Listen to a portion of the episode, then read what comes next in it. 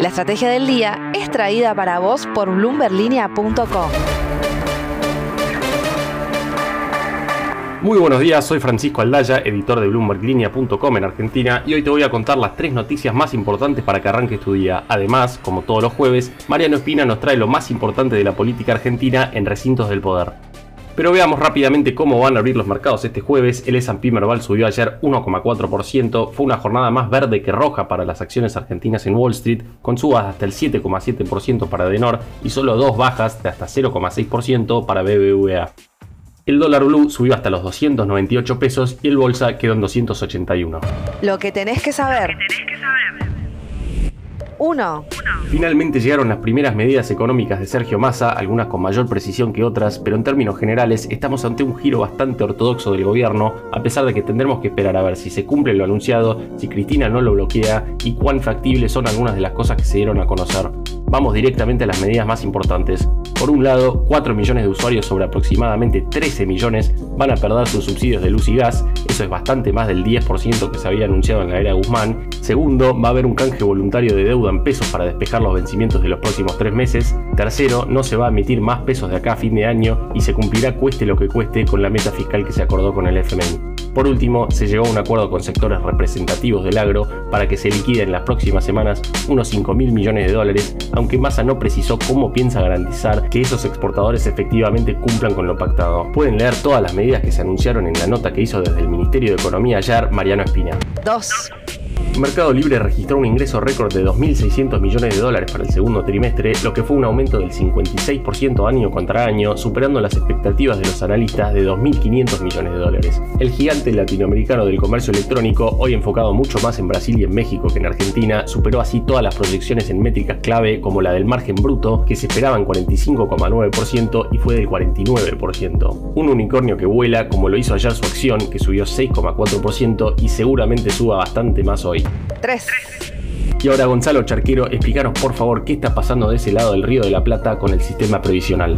Hola Frank, ¿cómo estás? Te cuento un poco lo que tiene en mente el gobierno de la calle Pou.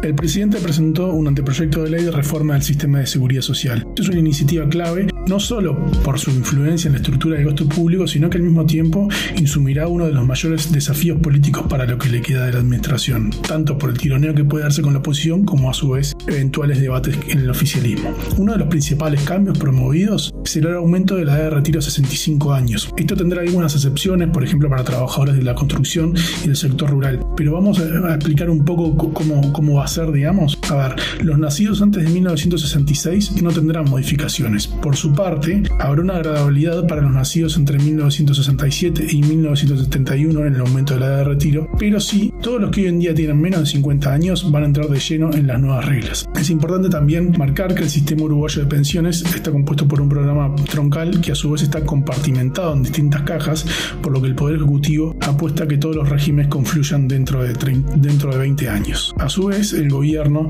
promete que no se afectarán los ingresos que perciban los jubilados, como dijo en una entrevista con Bloomberg Leña el director del OPP, Isaac Alfi. Recintos del poder. Mariano Espina, contanos un poco por favor las implicancias políticas de la llegada de Massa al gabinete de Alberto Fernández. Sergio Massa asumió al frente del Ministerio de Economía, Producción y Agricultura con un fuerte respaldo de los distintos sectores del Frente de Todos. Ese fuerte respaldo lo usará en los próximos días para avanzar en medidas más fuertes y llevar a cabo las anunciadas este miércoles. Un eje importante de sus medidas estuvieron centradas en lo energético.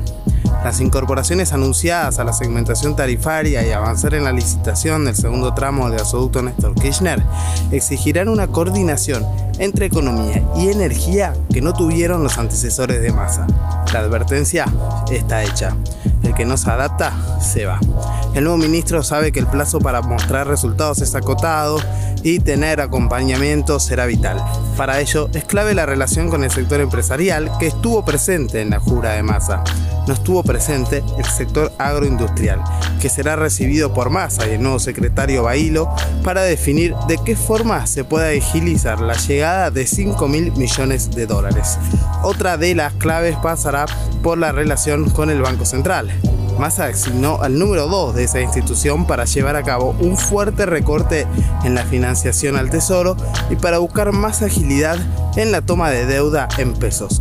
Massa prevé que a partir del tercer mes de su gestión la inflación irá bajando.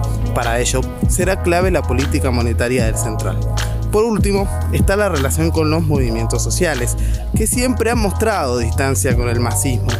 El nuevo ministro auditará los planes sociales y apuesta a ir reduciéndolos. A cambio, las organizaciones esperan una versión amable del ingreso único universal. La frase del día.